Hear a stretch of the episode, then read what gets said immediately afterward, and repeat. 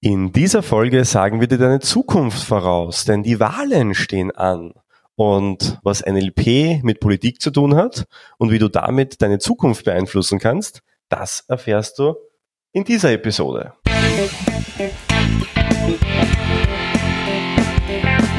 NLP Live, der Podcast für Frame Changer und Zukunftsbilder.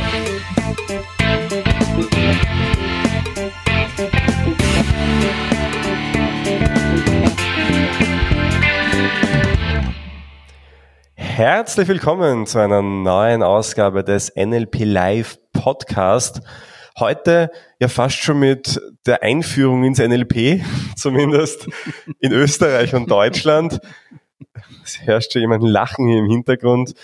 Denn wenn man in Österreich von NLP spricht, dann geht das ja fast gar nicht ohne im gleichen Atemzug, zumindest mit denen, die noch nicht so viel Ahnung davon haben, auch das Thema der NLP NLP der Politik zu äh, erwähnen.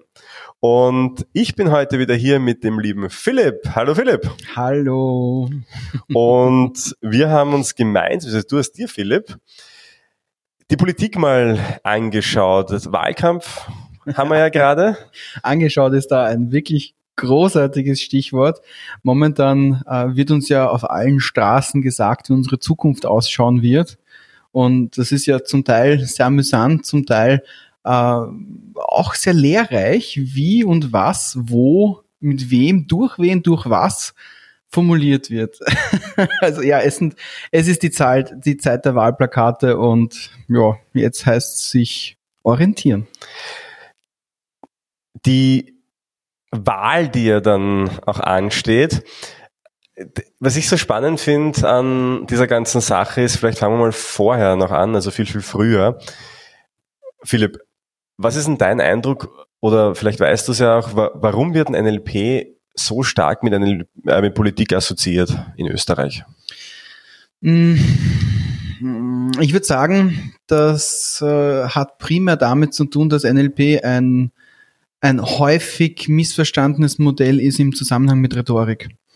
Äh, Rhetorik ist ja eigentlich die Redekunst und umspannt ja sehr viele verschiedene ja, rhetorische Modelle. Und NLP liefert eben eine Reihe von verschiedenen Modellen, die genau in diese Sparte reinfallen, die auch sehr einfach umzusetzen sind und die, wenn man sie ein bisschen übt, auch sehr natürlich rüberkommen können. Mm. In unserer, in unserer österreichischen Politik ist es ja dann doch auch so, dass genau solche Modelle benutzt werden können. Aber, jetzt verrate ich dir ein kleines Geheimnis, nachdem ja NLP ja nicht ein Modell ist in dem Sinn oder eine Ansammlung von Modellen, sondern eigentlich eine Modellierung der Realität, ist NLP in Wahrheit in allem drinnen.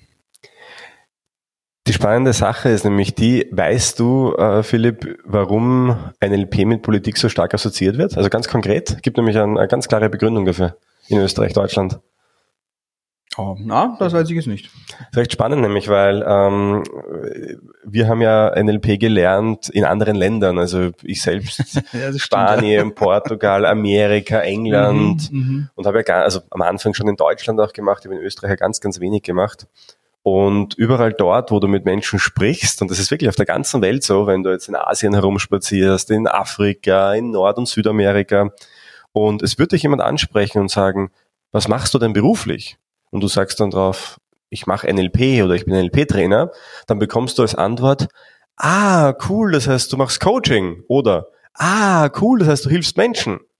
Und wenn du in Österreich auf der Straße spazierst oder Deutschland und du sagst, hey, ich mache NLP, dann ist das Erste, was Leute sagen, der macht Politik. Und das Spannende daran ist, dass ich muss schon schmunzeln, weil ich habe das ganz bei mir intern ausgeblockt und äh, hm. erzähl weiter, erzähl weiter. Total spannend. Der Grund ist, ist das, in den 80er Jahren war NLP noch nicht wirklich bekannt, in Österreich zumindest. Das waren gerade so die ersten Phasen, wo es so rüber geschwappt ist aus mhm, Amerika. genau, ja. Und es ist ja so, hat. wenn ein Thema unbekannt ist und es hat noch keinen Stempel oder wie wir sagen, einen Frame gespannt, dann gewinnt halt meistens der erste Frame, der gespannt wird. Richtig, ja. Oder der öffentlichkeitswirksamste Frame, könnte man auch dazu sagen. Primacy und Recency-Effekt, in dem Fall Primacy. Genau. Also das, womit es als erstes in Verbindung kommt, das ist es dann auch. Und es gab ja da einen ganz bekannten Politiker in den ähm, 80er, 90er Jahren in Österreich. Und dieser Politiker war halt zufälligerweise rhetorisch sehr ausgezeichnet. Rhetorisch sehr gut und war halt auf einem gewissen mhm. Spektrum auch angesiedelt. Und die Rede ist hier von Jörg Haider. Ja, genau. Und Jörg Haider war damals einer der ersten, der ganz öffentlich gesagt hat, ich mache NLP und damals kannte das ja noch keiner.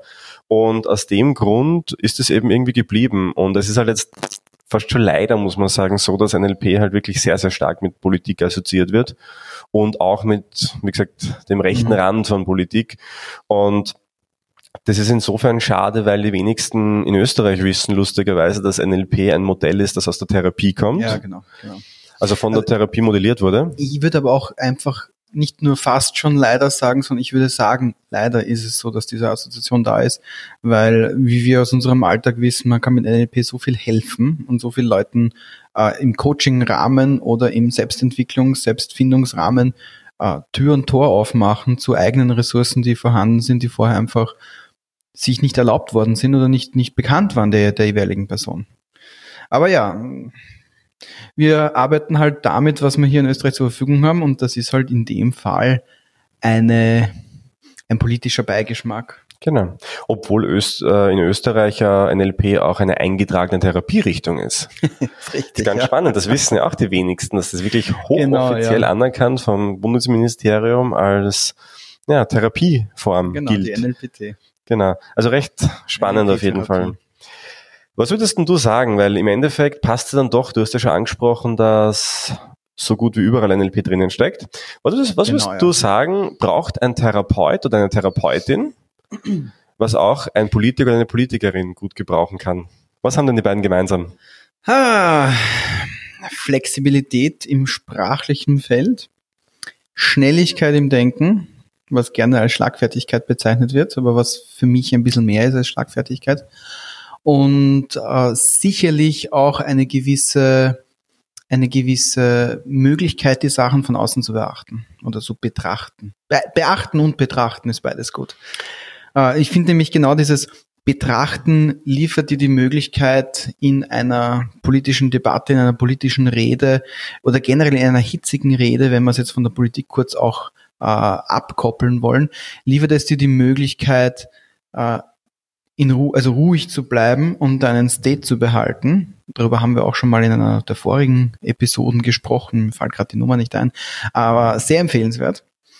Und auf der anderen Seite natürlich, wenn man das beherrscht in Verbindung mit dem mit der, mit der sprachlichen Flexibilität und mit der Schnelligkeit dem, im, im Auffassen von dem, was man sagt, kann man natürlich äh, on the fly sozusagen direkt im Gespräch Argumente mit Hilfe von den äh, Sprachmustern wunderbar und sehr schnell einsetzen.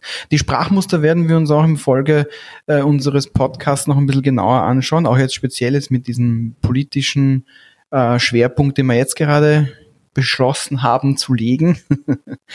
äh, worauf, worüber ich heute ein bisschen mehr sprechen möchte, bevor wir uns jetzt auf, auf, auf Rede und Debatte und Diskussion beziehungsweise eben den rhetorischen Ausführungen von diesen, von diesen äh, Varianten in der Politik, äh, bevor wir darüber sprechen, würde ich gerne ein bisschen auf den Schilderwald quasi eingehen, der ja eigentlich ein ganz, ganz wichtiger, weil sehr, sehr präsenter Bestandteil des Wahlkampfes ist. Ja, Schilder, die ja ähm, mittlerweile auch auf den sozialen Plattformen plakatiert genau, sind. Das sind genau. mehr oder weniger die gleichen Sprüche dann drauf. Genau. Bevor wir dazu kommen, heute bist ja du so ein bisschen der Befragte und und ich, der, der versucht zumindest den Frame zu halten und zu gestalten, möchte noch zwei Dinge ergänzen, die ich glaube, dass Therapeuten, Therapeutinnen können, was auch Politiker und Politikerinnen brauchen würden. Nämlich einerseits die Fähigkeit, Beziehung zu ihren Gesprächspartnern aufzubauen. Ja, das passt schon. Du musst dich nicht verhaspeln. Das ist ein gutes Wort. Beziehung aufbauen. Also Menschen ähm, zu erreichen. Ja, das ist ein ganz wichtiger absolut, Punkt. Ja. Eine Wirkung auf sie zu erzielen. Und mhm. ganz, ganz wichtig natürlich auch, wie du es eh schon angesprochen hast, äh, Blickwinkel zu verändern. Ja. Weil wenn es mir nicht gut geht und ich gehe zu jemandem und der kann mich dabei unterstützen, die Dinge anders zu sehen, nicht, da sind wir mitten in der Politik auch im Endeffekt, genau, wo einfach genau. das gleiche mhm. Thema einfach aus fünf Seiten beleuchtet wird. Jeder hat irgendwie eine andere Meinung dazu. Und da ist die Frage, was ist denn nun richtig? Ja, ja, ja. Und was ja, auch absolut, nicht. Absolut. Und diese Frage, was ist richtig, werden wir eh nie beantworten können. Aber was mich mal interessieren würde, du hast ja schon diesen Schilderwald angesprochen, der da jetzt überall aufgestellt wird, neben den Straßen und Gassen. Was ist denn da aufgefallen? Was sind so die ersten Eindrücke, die du hattest? Ähm, der allererste Eindruck war, also ich, ich mache immer wieder meine kleine Recherche bei Wahlen, was da so gesagt wird. Natürlich einerseits, weil ich mein Wahlrecht nutzen möchte, andererseits aber auch natürlich, um ein bisschen einen Überblick zu bekommen, was, denn, was da gerade abgeht. Faszinierend ist, und das fängt schon vor dem eigentlichen Aufstellen an, äh, die Wahlplakate werden teilweise mit viel Tamtam publik gemacht. Da gibt es eine Pressekonferenz von der Partei XYZ und die zeigen dann ihre Wahlsujets her und was es eben für verschiedene Plakate gibt und was die Message ist und so weiter und so fort.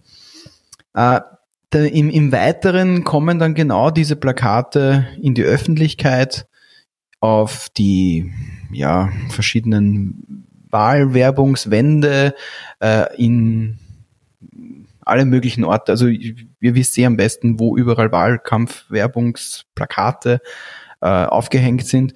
Natürlich, wie du auch vorher schon vollkommen richtig gesagt hast, wird dann genau dasselbe auch weiter in Social Media benutzt, womit natürlich der Wiedererkennungseffekt, aber auch vor allen Dingen, und das ist etwas, worauf ich heute speziell eingehen möchte, auch vor allen Dingen der unterbewusste, der psychologische Effekt des, des Festsetzens, des, der Wiederholung von Botschaften, der äh, Affirmation von bestimmten Botschaften immer und immer wieder stattfindet, sei es jetzt im, in der eigenen, äh, in, im eigenen Newsfeed oder eben wenn man auf der Straße über den Gürtel, über die Autobahn, über verschiedene Stadt, äh, Stadtteile, Städte und so weiter durchfährt, immer halt wieder sieht. Das ist das, was ich so spannend finde, weil normalerweise könnte man ja glauben, wenn du das immer wieder siehst oder hörst, dann geht dir das doch irgendwann auf die Nerven. Gegenteiliges ist oft der Fall, denn wir sehen das ja auch, wenn wir uns quasi im Fernsehen die ganzen Wahldiskussionen anschauen, wo ja quasi jeden Tag mittlerweile was ist. Also du kannst ja auf, auf zehn Sendern, glaube ich, mittlerweile jeden Tag irgendwelche Duelle dir anschauen oder, oder Diskussionen dir anschauen. Wenn nicht gerade bei uns, dann woanders. Brexit ist gerade ein guter Tipp. Auch da. Staaten ständig, ja, ja. Und wenn du da in die Medien ja. auch schaust, dann findest du wirklich überall die gleichen Aussagen. Und wenn du dann quasi schon mal eine Woche durch hast und mal alle einmal oder zweimal gehört hast, kannst du fast schon mitsprechen. Und ich als Laie würde mir ja denken, wenn ich jetzt äh, bei einem Sender eingeladen bin und dann gehe ich zum nächsten, naja, da schauen ja wahrscheinlich so die Hälfte der gleichen Leute zu, dann sage ich doch was anderes, damit es so abwechslungsreich ist. Würde, würde ich mir jetzt als, als Laie einfach denken. Äh, tatsächlich ist es so, dass, äh, und ich habe das bei der letzten Wahl 2017 auch miterlebt, ich konnte ja fast schon mitsprechen, was da alles gesagt wurde. Also nicht nur fast, ich konnte teilweise wirklich wortwörtlich mitsprechen. Und das ist schon sehr spannend, dass durch diese ständige Wiederholung und durch dieses wirklich ähm, fast schon reinklopfen in die, in die Köpfe der, der Menschen, dann eben dieser, dieser, es ist ein Lerneffekt im Endeffekt. Wenn man uns anschaut, wie, wie, wie lernen Menschen, dann lernen Menschen durch Wiederholung genau, ja. und durch sehr starke emotionale ja, Zustände. Und wenn man natürlich diese emotionalen Zustände oft wiederholt, ist natürlich der Lerneffekt noch größer. Und aus dem Grund werden ja auch so Worte dann benutzt, die emotionalisieren sollen und so weiter. Oder in diversen Debatten die typischen Kampfargumente hochgeholt oder die, die unter Anführungszeichen richtigen Leute gegeneinander gefragt, damit halt die Diskussion belebt wird, wie man so schön, so schön euphemistisch sagen könnte. Und im Prinzip genau dasselbe. Das macht's halt interessant, das macht's spannend. Ähm, das spielt natürlich auch ein bisschen auf unsere, auf, auf, unsere Informationsgeilheit als Menschen an, wo wir einfach ständig was Neues sehen, erleben wollen. Und das, was wir dann sehen, ist dann eigentlich weniger die, die gesprochene Botschaft oder die geschriebene Botschaft, sondern das, was halt dann auf einer emotionalen Ebene mit uns abgeht. Also sozusagen das emotionale, äh, das emotionale Feuerwerk ist das, was das Interessante ist, während genau diese politischen Botschaften dann eigentlich auf der unterbewussten Schwelle schön brav in unseren Kopf hineintropfen. Hast du vielleicht konkrete Beispiele für uns da? Oh, ja, einige. Und eins, das wirklich gut als Beispiel dient, ist das, was ich jetzt gerade gesagt habe, weil das ist im Prinzip auch schon die, die, die, äh, das Muster der Kampagne von der, von den, äh, von der ÖVP. Nämlich, sie haben eine, ein, ein Sujet entwickelt, eine Sujets entwickelt. Einer, der und dann unsere Sprache spricht, in Europa Stärke zeigt, auf unsere Werte schaut, am Boden bleibt und halt dementsprechend zu den jeweiligen einzelnen Aussagen eine, ein passendes Foto, das die Aussage unterstützt. Also zum Beispiel einer, der am Boden bleibt, dann sieht man eben den Spitzenkandidaten, den werten Herrn Kurz, in Verbindung mit einem Kind am Boden spielen, was natürlich auch gleich wieder eine emotionale Reaktion bringt. Es ist eine ganz interessante Aussage, weil einer, der dem, dem, dem, dem macht oder spricht oder zeigt oder schaut, bleibt, was auch immer, äh, ist natürlich eigentlich eine, ein, ein universeller Allquantor, also sprich eine universelle Mengen, Mengenangabe, weil einer der ist ja nicht irgendeiner, sondern ist der eine, der der Richtige sein soll, unter Anführungszeichen, aus, Sicht der, aus, aus der Sicht der Partei. Das heißt, es wird durch diese spezielle Art der Formulierung wird ein zufälliger Mensch als der eine auserkoren und als der eine Richtige dargestellt, was eigentlich eine faszinierende rhetorische Formulierung ist, die natürlich dementsprechend stark ist. Ja, ist ganz spannend, dass ja momentan gerade diese Heroes so ähm, gefordert sind an allen Ecken und Enden. Ja. Und ja. so wie man vor, vor einiger Zeit einfach noch oft dieses Wir, wir gemeinsam, mhm, wir tun das und so mhm, weiter. Mhm. Was ja auch. Bei der letzten war es ganz besonders. Und ja. was ja auch in anderen ähm, Parteien äh, auch vorkommt natürlich, also wenn es halt passt äh, zum, zum, zum Programm dann auch. Und da sieht man halt äh, extrem, dass es halt auf, auf eine Person zugeschnitten ist. Was genau, mir sofort ja. auffällt, ist, dass da ein Modell und ich möchte da natürlich immer so diesen Connex in die Theorie auch schaffen, ähm, ganz konkret anzusprechen. Du hast ja schon Universalquantor gesagt. Mhm. Und Universalquantor ist ja ein ganz spezifisches Sprachmuster aus dem Milton-Modell der Sprache. Genau, ja. Das Milton-Modell der Sprache, ist okay, wenn ich kurz die Erklärung... Ja, ja. Was, du, was auch immer du sagen wirst, wird gut sein. gleich direkt die, die Rutsche hinein ins Thema. Danke dir. Das Milton-Modell der Sprache ist interessant, weil es hat den Namen von Milton H. Erickson, einem sehr bekannten Hypnotiseur. Und Milton H. Erickson, amerikanischer Arzt, der eben die Hypnose so ein bisschen salonfähig auch gemacht hat, in der, ja, jetzt im, im 20. Jahrhundert auch speziell. Und was das Spezielle und Spannende an der Hypnose eben ist, ist, dass die Hypnose eine Art der Sprache ist, die sehr blumig ist. Also ich möchte jetzt gar nicht so sehr auf die Vor- und Nachteile und Vorurteile von der Hypnose jetzt eingehen, aber die hypnotische Sprache an sich baut Worthülsen und Blasen und, und gedankliche Rahmen auf, wo die Theorie da, dahingehend ist, dass jeder sich seinen eigenen Inhalt reinbasteln kann.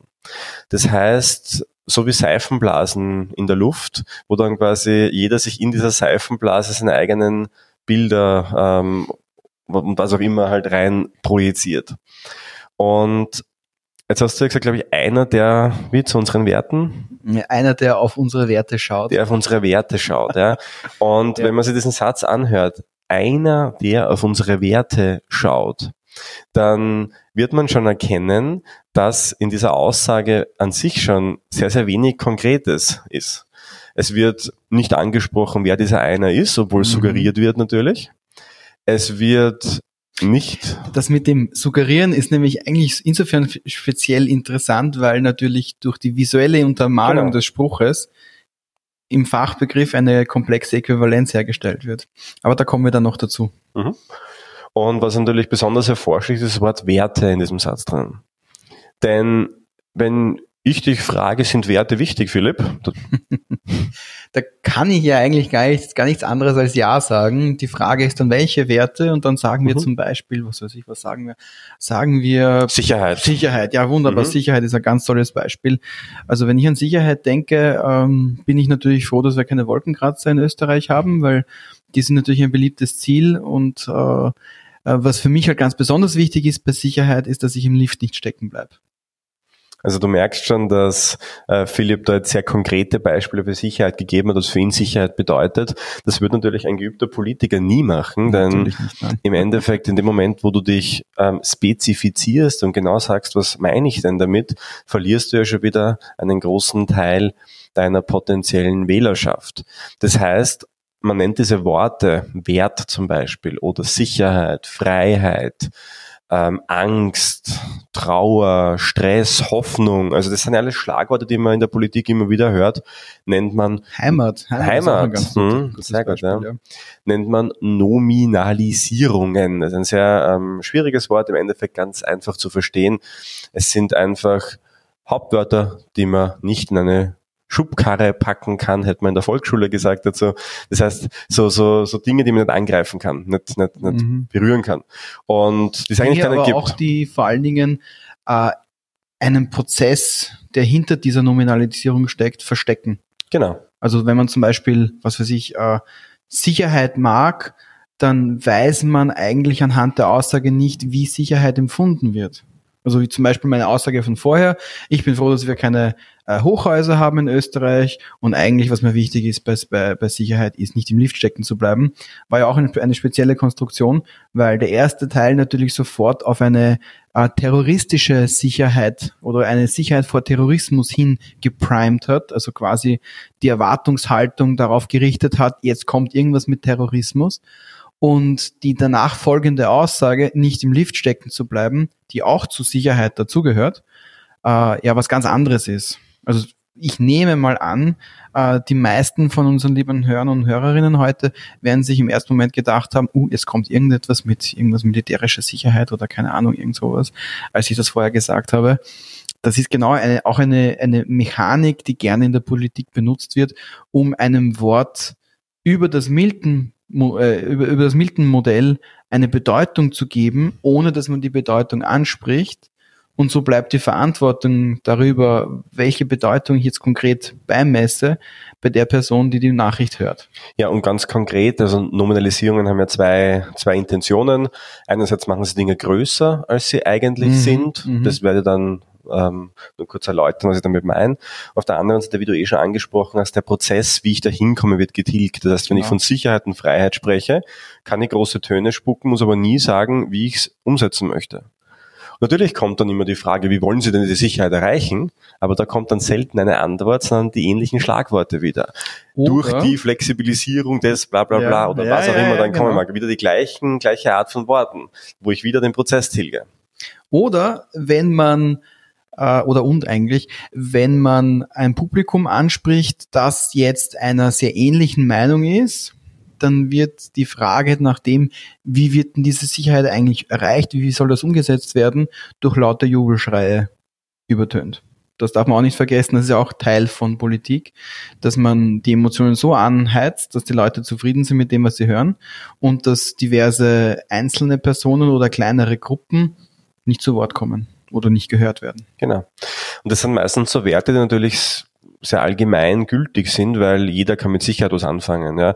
Der eine möchte vielleicht, wenn er am Abend aus dem Haus rausgeht, ähm, sich sicher fühlen. Für den anderen ist wirklich Sicherheit, nicht im Lift stecken zu bleiben. Der dritte sagt Sicherheit, ähm, wenn Hunde einen Maulkorb tragen. Ja? Mhm. In dem Moment, wo ich aber diese Worte ausspreche, hole ich einfach alle damit ab. Und, darum, ja. und darum geht's. Genau. Und genau. Und wenn ich dann noch zufällig diese Person auch sympathisch finde, die das ausspricht, dann ist eben der Fall, dass ich das natürlich dann auch, auch dem viel, viel leichter dann auch, auch folge. Ähm, ich habe schon gesagt, machen Dinge auch größer, als sie eigentlich sind. Man braucht nur mal vergleichen. Wenn ich jetzt eine Wahlrede halte, und ich meine, ich kann mit diesen Nominalisierungen ja ganze Reden halten, ich brauche mir ja nur fünf solche Worte hernehmen. Nehmen wir doch einfach mal, ich zeige dir das mal, das ist ja ganz, ganz, ganz lustig. Nehmen wir doch mal die fünf Worte Freiheit, Sicherheit, Schönheit, Angst und Stress zum Beispiel. Fünf Nominalisierungen. Und eine politische Rede könnte jetzt so aussehen. Das ist bitte nicht vorbereitet. Der Mario schaut mir jetzt gerade in die Augen. ja, eben auch um zu zeigen, wie einfach es sein kann. Ja? Die Freiheit ist in Österreich für uns ein wichtiges Gut. Und nur die Freiheit kann diese Sicherheit gewährleisten, dass wir weiter in dieser Schönheit, in diesem schönen Land leben können. Frei von Angst und frei von Stress. Und im Endeffekt hat es gar nicht so schlecht geklungen und irgendwie hat es auch so zusammenhängend gewirkt, obwohl ich jetzt irgendwelche fünf Worte der Reihe nach einfach aufgesagt habe in einer, in einer was ich, Rede quasi, in so einer kurzen. Und was ich damit sagen möchte ist, auch wenn es so logisch klingt, ich sage einfach nichts damit aus. Genau. Und all das, was man glaubt zu hören, macht unser grenzgeniales Gehirn, indem es die fehlenden Informationen automatisiert aus unserer Erinnerung, aus unserer Vergangenheit, aus unseren Vorlieben, aus unseren Ängsten, aus unseren Befürchtungen, aus unseren Wünschen, aus unseren Träumen und so weiter und so fort herausholt und automatisiert ergänzt. Das funktioniert bei jedem Menschen. Das schließt auch uns mit ein. Also wir sind da genauso Teil davon. Ähm, unsere, unsere Fähigkeit mit NLP umzugehen gibt uns allerdings Möglichkeiten, sowas herauszuhören und zu abstrahieren, wenn wir jetzt zum Beispiel eine politische Rede hören oder ein Wahlplakat lesen und durch diese NLP-Skills, die recht leicht anzu, die man sich recht leicht aneignen kann, wenn man eben weiß, worauf man schaut, kannst auch du dich davor schützen, einfach nur eingewickelt zu werden und darauf zu schauen, dass du deine eigene Meinung halt auch wirklich befolgen kannst. Nur um vielleicht einen kleinen Disclaimer zu machen, ähm, diese Worte und diese Sprache benutzt natürlich jeder ähm, und viele Plakate sind so aufgebaut, wir haben jetzt von der ÖVP ein Beispiel genommen, wir können genauso gut die SPÖ hernehmen, wo drauf steht, Menschlichkeit siegt zum Beispiel und niemand weiß, was Menschlichkeit ja, genau, genau. Äh, genau das bedeutet. genau im selben, im selben Stil weiter. Ich wollte aber noch mit der Koalition fortsetzen, mhm. auch vor allem in Zusammenhang mit dem Wahlplakat. Die FPÖ hat aktuell eben mit Sicherheit für Österreich beziehungsweise fair, sozial, heimattreue Koalition für unsere Heimat fortsetzen. Äh, tatsächlich ist das der Wortlaut, also es fehlen für mein persönliches deutschsprachiges Verständnis fehlt da noch irgendwo ein Bindewort, aber das ist Geschmackssache. Äh, interessanterweise haben wir hier genau dieselbe Mechanik. Fair, sozial, heimattreu ist jetzt, sind jetzt in dem Zusammenhang zwar keine Nominalisierungen, aber. zeigen aber sozusagen Werte auf. Also es ist ein Ersatznominalisierung oder, oder stellvertretende Nominalisierung. Naja, es gibt auch einen ganz konkreten Begriff dafür, nämlich unspezifische Verben. Genau, ja. Mhm. Äh, oder das Adjektive. Ist, ja. Also das sind eben Verben und Adjektive sind ja die Worte, von denen die Nominalisierungen abstammen. Also Freiheit von frei. Ganz genau. Ja. Ähm, Stress von stressig oder gestresst. Und die sind nicht ganz so, so groß wie die Nominalisierungen. Ähm, aber tilgen immer noch den Prozess. Also wenn ich jetzt sage fair, weiß man immer noch nicht, wie man hinkommt. Das und was das wie heißt. Genau. Und ab wann man unfair ist. Und einfach generell, wir sehen hier dasselbe, was wir vorher mit den Werten gesehen haben, ist hier genau das Gleiche. Also wir, wir wissen nicht genau, was dahinter steht und man müsste eigentlich nachfragen, was gemeint ist. Speziell auch dann in, in dem, in dem, äh, in einem Zweitsatz Koalition für unsere Heimat fortsetzen ist auch ganz interessant, weil fortsetzen ist in dem Fall auch wieder ein unspezifisches Verb. Was heißt genau fortsetzen? Wie wird, wie soll das ausschauen? Unter welchem Kommando sozusagen? Äh, was ist genau Heimat? Wer ist unsere bei unserer Heimat? Also das ist, wir haben hier dieselben Muster, ähm, ein bisschen mehr komprimiert mit einer etwas kürzeren, äh, mit einer etwas kürzeren Aussage und auch dementsprechend auch hier wieder kurzer Disclaimer, es gibt natürlich noch grafisches Material dazu, das, das in Verbindung mit dem, mit der Aussage, mit dem Spruch natürlich eine Gesamtheit ergibt. Wir konzentrieren uns aber, und das ist der Disclaimer, nur auf das Geschriebene diese Woche. Aber ja, du hast vorher die SPÖ erwähnt. Da haben wir natürlich auch ein schönes Beispiel mit Menschlichkeit siegt. Äh, was habe ich da? Nur gemeinsam schaffen wir es raus aus der Klimakrise. Menschlichkeit siegt. Da haben wir jetzt wieder ein Beispiel für gemeinsam, für ein Wir.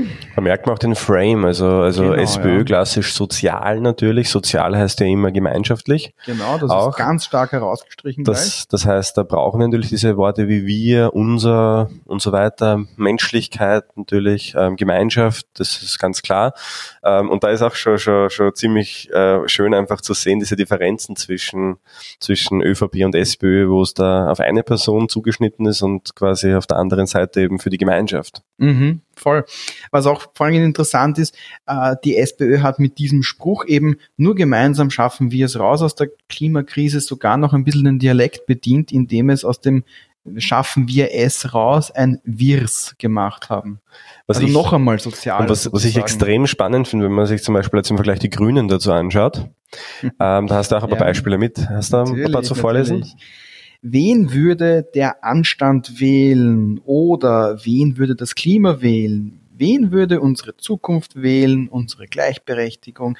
Wen würde die Bildung wählen? Wen würde das Miteinander wählen? Und da haben wir ja auch wieder voll von Nominalisierungen, Absolut, das Miteinander, ja. die Bildung und so weiter. Was ich aber spannend finde, ist nämlich gerade ein Aspekt, wem geben wir die Verantwortung ja, in den unterschiedlichen genau. Szenarien. Genau.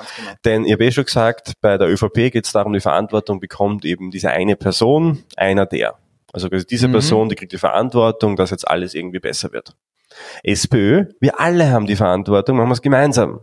Und die Grünen, durch dieses, wen würde die Wen würde der Anstand oder wen würde der Anstand wählen, ja. wählen mhm. wo ja ganz bewusst quasi auf denjenigen adressiert wird, der das liest, also quasi auf die mhm. Einzelperson, also nicht auf, auf, auf die Partei selbst, sondern quasi wir machen es für dich, sondern entscheide du jetzt. Und da wurde halt quasi also eher so, so, so. Also wurde irgendeine Stellvertreter genau. Persona eingefügt. Genau, genau. Wo aber ganz klar ist, dass man das natürlich auf sich bezieht. Ja. Das heißt, hier geht es natürlich darum, wen würdest du als Person, als externe oder was würdest du entscheiden? Mhm. Das ist schon mhm. ein ganz klarer Fokuswandel und echt spannend in diesem Wahlkampf, dass es eben so voneinander getrennt ist. Wohingegen man bei der FPÖ ja wieder sagen muss, die gehen ja sehr stark auf dieses, ähm, dieses Zweiergespann, nicht ja. einer alleine mhm. kann's, mhm. sondern wir gemeinsam mit dem einen von der anderen Partei halt eben. Genau. Das heißt, auch da wieder ist die Frage, wem wird die Verantwortung zugeschrieben? Was ich vor allen Dingen sehr interessant finde, äh, nochmal bei dem Beispiel von den Grünen, wen würde zum Beispiel die Bildung wählen? Äh, da haben wir, also bei all diesen Wahlsprüchen kommt ganz stark die Konsequenz zum Tragen. Also auch ein weiteres Muster aus den Slide of Mouth Mustern. Äh, wo die Konsequenzen in den Raum gestellt wird. Wen würde die Bildung wählen? Was ist die Konsequenz, wenn die Bildung den wählen würde, sozusagen? Das wird halt nicht hingeschrieben, aber das wird genau durch diese Assoziation, durch unser assoziatives Denken unseres Gehirns sofort in uns wachgerufen. Und so denkt man uns, ja, na, wen würde die Bildung will? Na, die Bildung ist mir wichtig, ist mir nicht wichtig, äh, ist mir ganz besonders wichtig oder was auch immer. Je nachdem, wie man zur Bildung steht. Ah, ja, na, also Bildung, na, da wird sich so und so entscheiden. Na, das wäre dann die Konsequenz. Ja, das will ich dann auch oder das will ich dann nicht. Und dann dementsprechend dieser ganze Denkprozess, den ich jetzt kurz ein bisschen ähm, ja, karikiert habe, äh, der würde natürlich dann automatisiert und, und, und, und teilweise wahrscheinlich sogar unterbewusst in, in, in einem Leser, in einer Leserin ablaufen. Wahlplakate, ähm, was ja jetzt das Thema ist, du kurz Slide auf Maufmuster angesprochen hast, die wird es dann äh, nächste Woche in der nächsten Folge mhm. dann geben, nämlich ganz konkret einige mehr sogar davon. Ja. Die spielen nämlich eine große Rolle dann in der Debatte. Ja, also wo wir uns über die Rolle, politischen ja. Debatten, damit du auch vom Fernseher gerüstet bist und siehst, was da passiert. Wobei, da, wir wollen hier euch ein bisschen einen, einen Einblick darin geben. Äh, die Slide of Mouth Muster werden wir uns kommende Woche anschauen. Natürlich kann man sie auf sehr viele unterschiedliche und flexible Arten und Weisen einsetzen. Eine davon sind die Plakate und eben die andere kommt dann nächste Woche. Eine weitere Beobachtung, die ich gemacht habe, die auch in den Sprüchen ganz, ganz faszinierend ist, äh, ist natürlich die, die, der, der, der Krieg um die Themen. Wir haben zum Beispiel den Spruch von der ÖVP, einer, der unsere Sprache spricht. Ist jetzt ganz berühmt gewesen, weil dieser Spruch ursprünglich von Jörg Haider benutzt worden ist, dann vom, vom Herbert Kickel und jetzt von der ÖVP. Also hier ist jetzt die Frage, wem gehört der Spruch quasi? Wer, äh, wer, hat das an, wer hat das Anrecht, diesen Spruch zu benutzen? Während die Grünen eben, wen würde die Bildung wählen, da direkt den Neos quasi in, ins Fahrtwasser fahren wollen, weil die sagen ja, Bildung über alles stellen macht sonst keiner. Also wir haben hier eigentlich auch sehr, sehr, sehr offensichtlich ausgetragene Kämpfe um eine vermeintlich gleiche Perspektive auf ein bestimmtes Thema. Also vielleicht sollte man hier mal einwerfen, wie diese Worte überhaupt zustande kommen, weil ich meine, woher wissen die jetzt, dass es jetzt um Bildung geht zum Beispiel oder, oder wer bestimmt jetzt, dass jetzt äh, es um Werte und Sprache sprechen geht. Da gibt es natürlich Umfragen und jede Partei hat entweder eigene Umfragen oder kauft die halt eben zu und da werden halt ja, die einfach besten Schlüsselwörter rausgesucht. Worte Prinzip. gesammelt. Also da gibt es ja. irrsinnig aufwendige statistische Tools natürlich dafür und im Endeffekt wird dann das halt eben genommen, was entweder ein Themenbereich am besten clustert oder halt vielleicht ein Wort, das wirklich sehr, sehr häufig kommt, das halt gerade präsent ist, wird halt ähm, dann ausgeschlachtet bis zum geht nimmer. Und das sind ja dann auch wiederum klassische Frames, in weiterer Folge, also, also Blickwinkel auf gewisse Dinge. Ähm, und es sei halt dazu gesagt, dass diese Worte halt nicht zufällig kommen. Also mhm. wir sind jetzt äh, sehr, sehr weit weg davon, dass irgendwer im stillen Kämmerchen sitzt und sich irgendwas überlegt, was gerade lustig ist, sondern das ist schon sehr gut durchstudiert. Und deshalb finde ich es immer so witzig, wenn es quasi, ja, ähm, auch darum geht, weil im Endeffekt geht es ja nur darum, wie kann ich die Menschen abholen, die ich hinter mir haben möchte und wie kann ich die, die unentschlossen sind, vielleicht noch auf eine Seite bringen. Das ist so einfach das Hauptziel dabei. Ja, ja, ja, ja. Was auch, äh, weil das ist nämlich gerade ein wunderbares Beispiel äh, aus von, von der von der Bundespräsidentenwahl in Österreich. Hm, war ja auch ein, ein, ein, ein Kampf um das Wort Heimat. Mhm. Heimat ist ja klassischerweise eher ein Begriff gewesen, der mit den Freiheitlichen assoziiert worden ist. Also dass eben die, die FPÖ den Begriff für sich ähm, beansprucht haben, dass sie eben auf die Heimat schauen, Heimatliebe, Heimattreu. Das haben wir ja auch jetzt mit dem äh, Fair Sozial Heimattreu. Ja, wir haben ganz spannend, äh, Alexander von der Bellen hatte das 2016. Genau, das, auf das wollte ich gerade genau. hinaus.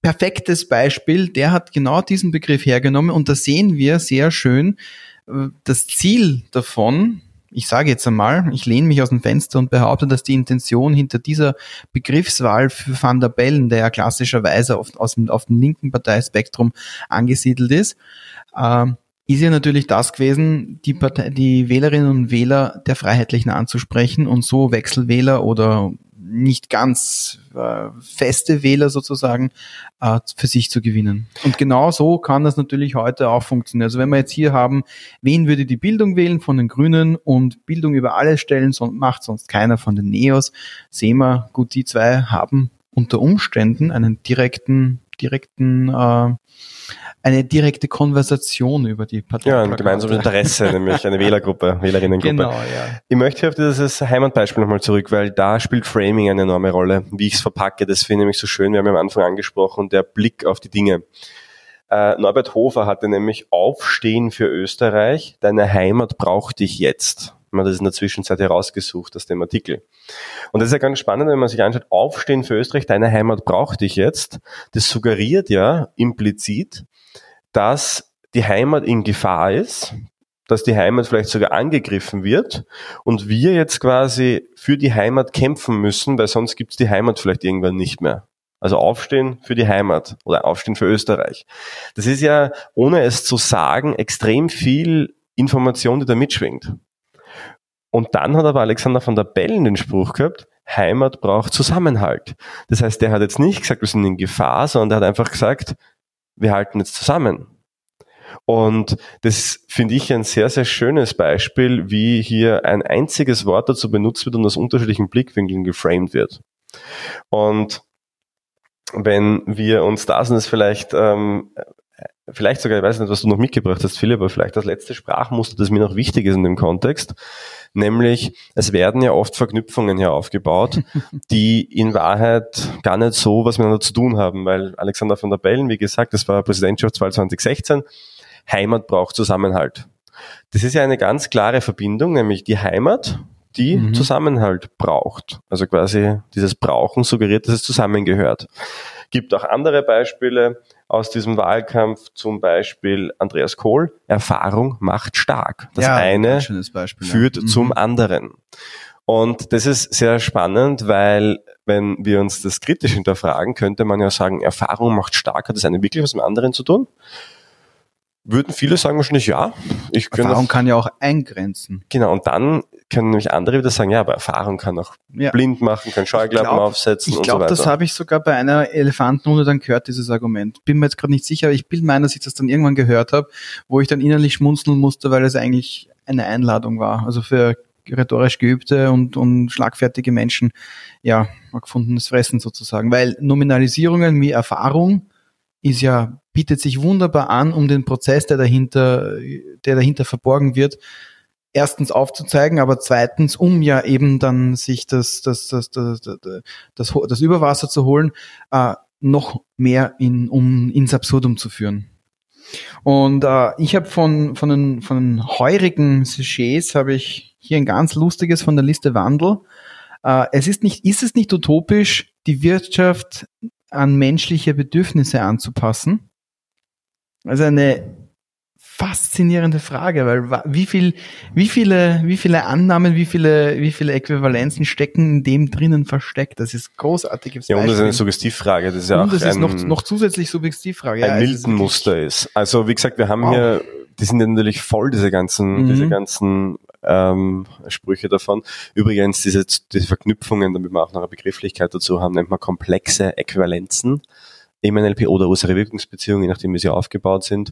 Unabhängig davon, du findest sie alle, wenn du ins Milton-Modell der Sprache reinschaust, kannst du gerne googeln und auf unserer Website gibt's im Glossar ähm, unter Milton-Modell diese ganzen Sprachmuster aufgelistet. Und das, wie gesagt, warum machen wir das Ganze oder warum erzählen wir dir das Ganze? Ähm, wir erzählen dir das Ganze ja unter anderem auch, damit du verstehst, dass diese Sprache bewusst so ungenau definiert wird, um eben Menschen abzuholen. Und wenn ich jetzt aber anfangen kann, diese Sprachmuster zu verstehen, dann kann ich es auch kritisch hinterfragen. Denn mhm, ich glaube, das größte absolut. Problem, auch als Disclaimer, NLP hat mit Politik per se nichts zu tun. Natürlich kann man diese Sprachmuster nutzen, um das zu analysieren, was da passiert. Aber auch NLP ist ja etwas, was einfach eine Beobachtung menschlichen Verhaltens war. Also schon bevor es NLP gegeben hat, haben Politiker die gleichen Sätze benutzt. Ja. Und NLP ist einfach nur hergegangen und hat diese, diese, diese Sätze einfach analysierbar gemacht. Und kodifiziert. Und, und kodifiziert. Genau. Und ich persönlich glaube, dass dass das Wissen über und das auch das Verständnis über diese, diese Sprachmuster einfach dazu beiträgt, einfach die, die, die kritische, das kritische Hinterfragen wieder zu fördern. Ja, ja, das eigene selbstermächtigte Denken, weil natürlich ähm, all diese Muster im Coaching werden sie dafür angewandt, um einschränkende Glaubenssätze aufzusperren um Türen zu öffnen, um wieder Wahlmöglichkeiten für eine Klientin oder für einen Klienten zu schaffen oder wiederzufinden. In der Politik kann man genau den gegenteiligen Prozess machen, indem man einfach weiß, wie man diese Sätze, diese Muster anwendet. Du kannst dir jetzt darüber Gedanken machen, wie du das für dich umsetzen kannst, wie du für dich kritischer die Sachen äh, lesen oder dann auch anhören kannst. Äh, wir haben euch da eine Menge möglicher Informationen auf unserer Webseite geliefert, aber es liefert ja auch dieses Blog weitere Informationen und dieses Blog freut sich ja natürlich auch dann über eure weiteren Fragen. Fragen in allerlei Hinsicht. Sollte euch jetzt zum Beispiel nämlich auf das heutige, äh, äh auf, auf den heutigen po, äh, Podcast noch eine Follow-up-Frage einfallen oder irgendetwas, was ihr noch gerne konkretisiert haben wollt, schreibt es uns einfach an. Ihr kennt die Adresse. Beziehungsweise, wenn es euch gefallen hat, gebt uns eine gute Bewertung, abonniert uns auf Spotify und auf iTunes. Wenn es euch nicht gefallen hat, sagt uns warum, dann machen wir es besser. Ich finde es übrigens ganz lustig, vielleicht noch als, als, als, als lustigen Nebeneffekt, ähm, du gesagt hast, ähm, wie dieses Blog oder wie? Dieser Blog, was hast du gesagt? Äh, ich habe ich habe der Blog gesagt. Die Blog oder so, also glaub ich, ich glaube die Blog, also egal, auf jeden Fall, das hat für mich ganz, ganz komisch geklungen. Also ich würde auch der Blog sagen, ja. Und das ist ganz, ganz lustig, weil ähm, Milton Erickson auch nämlich an sich hatte, dass er einfach gewisse Dinge falsch ausspricht oder undeutlich ausspricht, damit eben die Aufmerksamkeit wieder steigt. Also unabhängig davon, ob es jetzt bewusst oder unbewusst war, eins von beiden stimmt, was auch immer, ob der eins oder meins jetzt der, ähm, die grammatikalisch richtige Variante ist, ist auch das ein, ein ganz witziges Mittel, mal einfach irgendwas Falsches einzubauen, damit die Aufmerksamkeit wieder steigt zum Beispiel. Ja, äh, ähm, wie gesagt, ähm, über Feedback freuen wir uns sehr sogar. Abonniere uns auf Spotify, auf iTunes gibt's uns, auf unserer Website gibt's uns. Und ja, schick uns gerne auch Themenvorschläge. Also wie gesagt, jetzt natürlich, das Thema liegt auf der Hand. Nächstes Mal geht's um die Debatte. Das heißt, ähm, unbedingt schalte auch da wieder ein und hör uns zu, denn da wird's wieder besonders spannend auch. Ähm, auch im Hinblick auf die Duelle, die dann kommen werden. Wir mhm. sind ja mhm. da sehr, sehr in der Zeit auch. Ja, und dann freue ich mich, wenn's wieder heißt. NLP Live, der Podcast für Frame Changer und Zukunftsbildner. Tschüss. Ciao.